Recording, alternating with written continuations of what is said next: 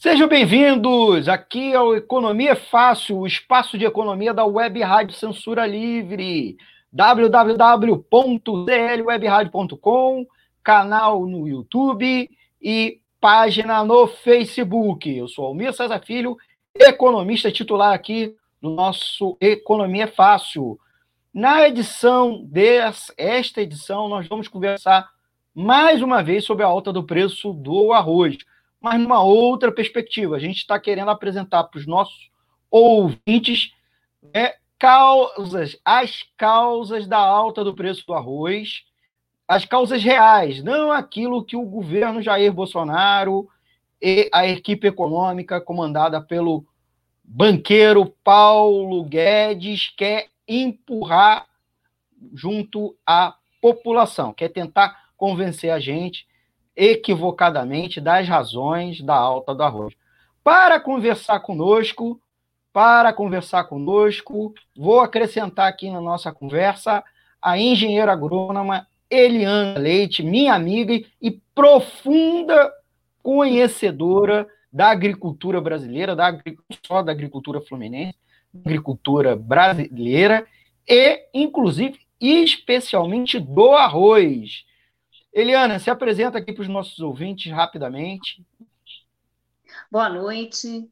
É, como Almir falou, eu trabalhei na, no Centro de Estudos Agrícolas da Fundação Getúlio Vargas, fui, fui analista de, de safras, de mercado, conjuntura e política agrícola no Centro de Estudos Agrícolas da Fundação Getúlio Vargas, e atualmente sou assessora técnica do, do Conselho Regional de Engenharia e Agronomia, onde me encontro licenciada. É, de fato, nós estamos numa conjuntura de, é, de alta dos preços do arroz devido a vários fatores que se conjugaram para produzir essa, essa, essa realidade. É, em termos é, conjunturais, nós temos um, uma alta do dólar que estimula as exportações. Então, na medida que o produtor de arroz se vê é, tentado a fazer vendas para o exterior, porque o preço e o, e o câmbio lhe é favorável, as exportações estão em alta e isso impacta muito o mercado interno. Né?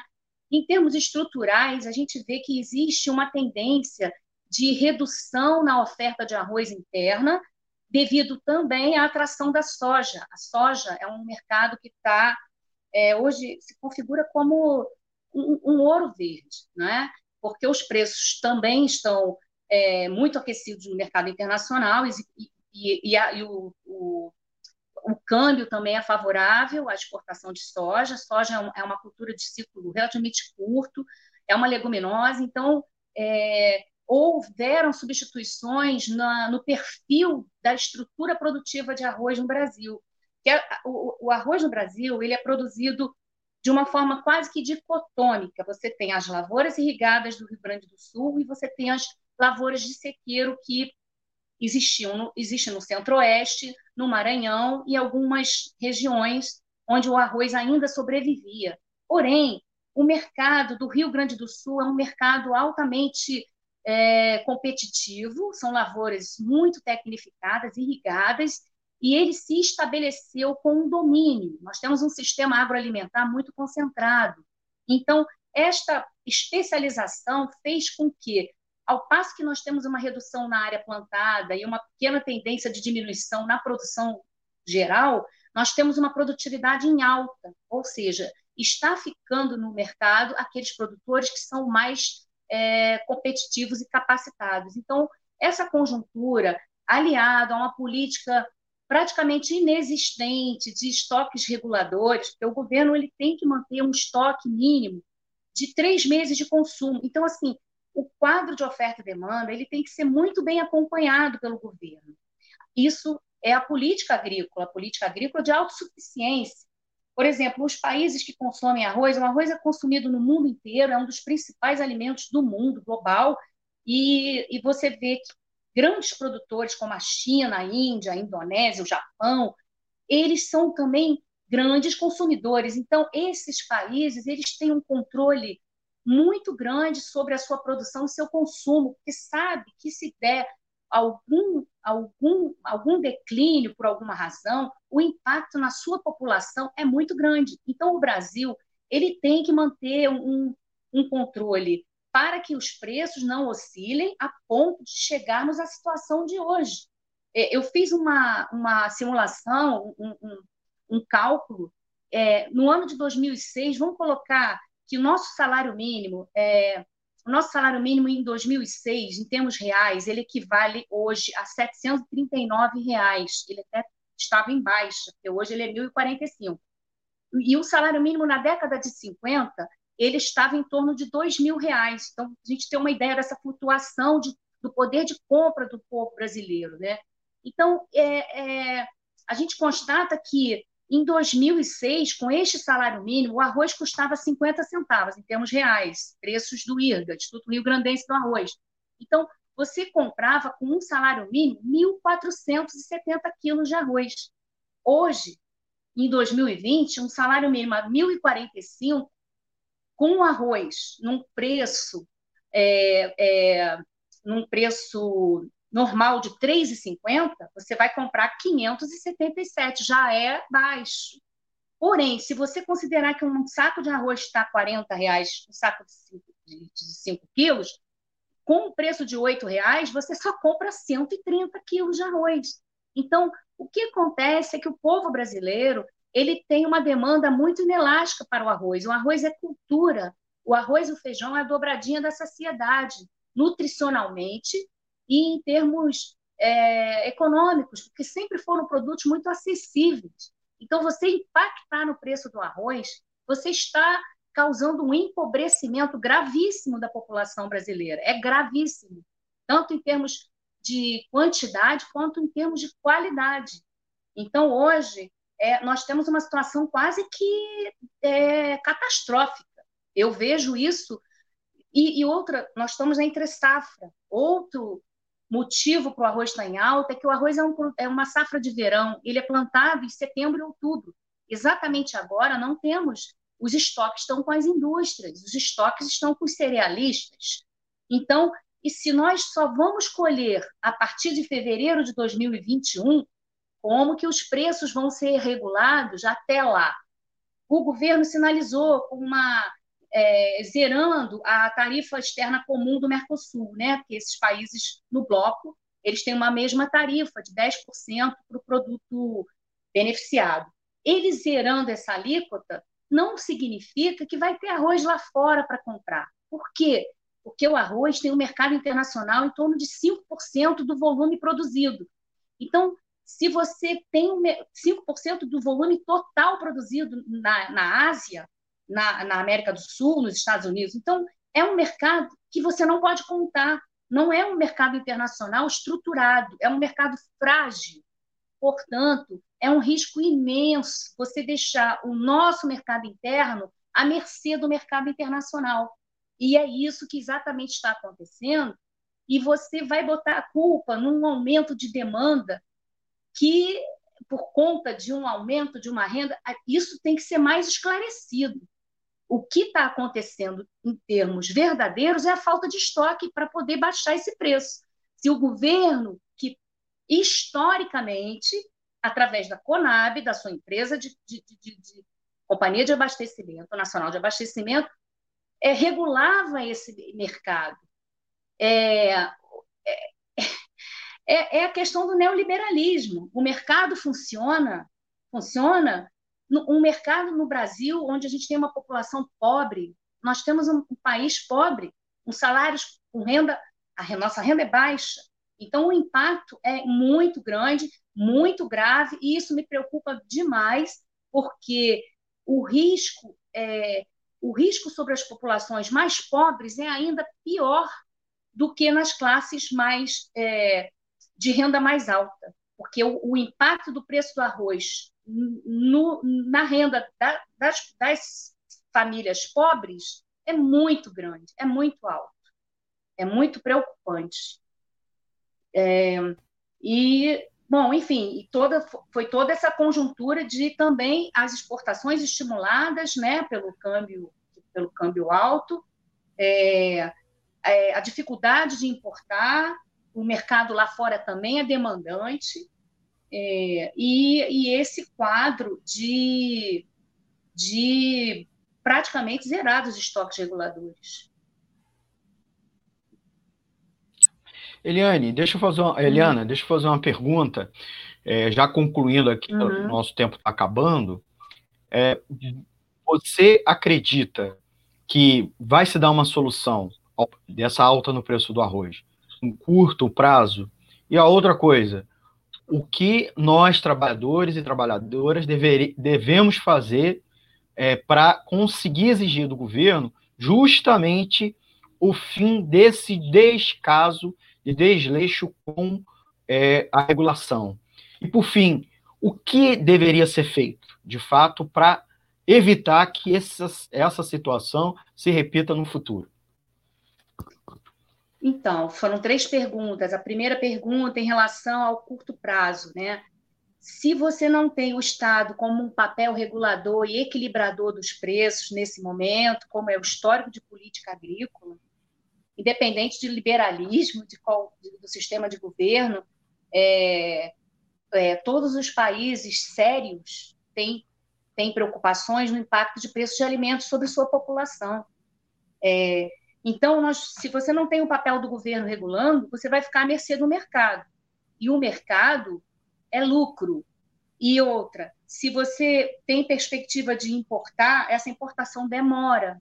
No mínimo, ela vai entrar. Eu vi algumas análises que ela só entraria a partir de outubro, novembro. Então, a gente vai ficar. É... O que o povo vai fazer até outubro e novembro? Vai comer o quê? Então, essa é uma preocupação é, real de deixar é, esse tipo de situação na mão do mercado, né? Porque fragiliza a, a população, né? A população fica à mercê de um. Tudo bem, o, o governo tentou intervir zerando a alíquota de importação, mas quem importa é o mercado. O mercado é que vai fazer as compras. Será que lá fora tem arroz? Será que é, quem vende o arroz, a Tailândia, tem arroz para vender para o Brasil? Será? A gente tem que ver isso, entendeu? Então, é muito risco. E, aí, complementando a pergunta, é, é, o, o, o, o, mercado ele não é o, o, o balizador do bem-estar da população. Infelizmente, o mercado não é o balizador. Então, você tem que ter controle, regulação, regular, acompanhar, é, equilibrar, que foi, isso foi feito em, em, todos esses anos. Por que agora, de três anos para cá, de, de quando você teve um desmonte do Estado, você está tendo literalmente um desmonte. Cadê a Conab? Eu não vejo a Conab vir a público falar. Não vejo. A gente não vê uma resposta. O que a gente vê é silêncio silêncio. Você liga a, a, a mídia e cadê a resposta? Não tem. O povo não está comendo. O povo não está comendo. Dificilmente o povo vai se adequar a essa situação. Eliane, Eliana, aproveitando, fazendo uma última perguntinha para você. É, você acha que um outro modelo de agropecuária no Brasil poderia valer a pena para evitar esse tipo de situação? Porque você chamou a atenção do controle da produção de arroz pelos ruralistas, pela grande lavoura.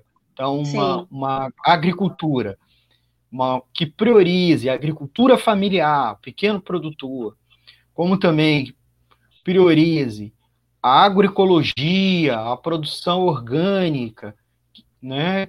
É, seria uma via alternativa a esse modelo que acaba resultando no desabastecimento da população, apesar de grande produção? Certamente, essa é a, a resposta, porque hoje nós temos um campo em disputa.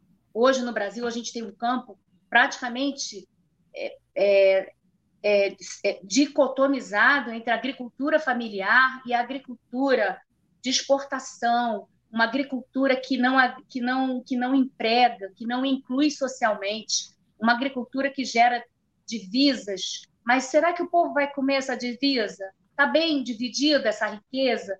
Então, a gente vê hoje como os dados é, sempre apontam, né, do IBGE, de que a nossa produção familiar que alimenta o povo está em 23% do total de estabelecimentos agropecuários do Brasil.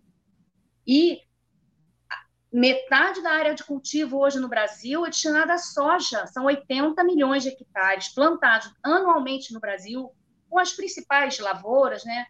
É, os grandes, esses agregados até discutíveis, né? Eu acho até esses, esses agregados do IBGE discutíveis, porque eles agregam é, grãos, e eles esquecem, às vezes, da mandioca, que também alimenta, né? E, mas você vê que dos 80 milhões de hectares ocupados anualmente, 40 milhões estão com a soja. Ou seja, o mercado quer a soja, a, a, a China quer a soja. Então, o Brasil é a divisão internacional do trabalho. O Brasil é quintal da China, ao, ao mesmo tempo, hoje você vê, respondendo à questão da, da agroecologia, você vê as experiências do, do movimento de pequenos agricultores, o movimento dos, do, dos trabalhadores rurais sem terra, produzindo arroz agroecológico, arroz de sequeiro agroecológico, experiências que estão super bem sucedidas, o que mostra que essa disputa pela terra no Brasil, ela está levando o Brasil para um caminho perigosíssimo, onde a gente vai aumentar a fome, né? Já dizia nosso grande menestrel, é, Geraldo Vandré, né? Pelo, pelos campos há fome em grandes plantações. É a frase mais, mais lúcida que a gente pode ouvir. O Brasil está com fome e a gente está exportando o agro. O agronegócio é pop? Não, não é. Realmente não é. É um discurso que está sendo massificado na população e a gente acha que isso está resolvendo. Ah, o Brasil está muito bem, está exportando. E isso não está sendo distribuído, isso está refletindo. Não temos reforma agrária. A política de reforma agrária hoje é zero, é zero. Desmonte do INCRA. Nós vemos um desmonte das políticas de, de acesso à terra. Se você dá acesso à terra, é claro que a produção pequena e agroecológica vai responder à demanda por alimentos é evidente, é evidente. É muito preocupante o caminho que nós estamos tomando. É isso. Então, o tempo, nosso tempo acabou. Muito obrigada, Eliana Leite, engenheira agrônoma, nossa amiga, tanto na, nas pesquisas agropecuárias, quanto também na militância e no movimento é, sindical e popular aqui do Rio de Janeiro. Muito obrigado, Eliana. E você, ouvinte, acompanhou a Eliana Leite comentando sobre a alta do preço do arroz, explicando aí com detalhes, ela que é, ela que é pesquisadora na questão durante muito tempo. Obrigado e Obrigada, não deixe, obrigada Eliana e você ouvinte, se inscreve aqui no canal, tá? E acompanhe sempre a Web Rádio Censura Livre. Muito obrigado e até a próxima edição aqui do Economia Fácil. Economia é fácil. A informação traduzida para a sua linguagem. Com Almir Cesar Filho. Ah, legal. Será que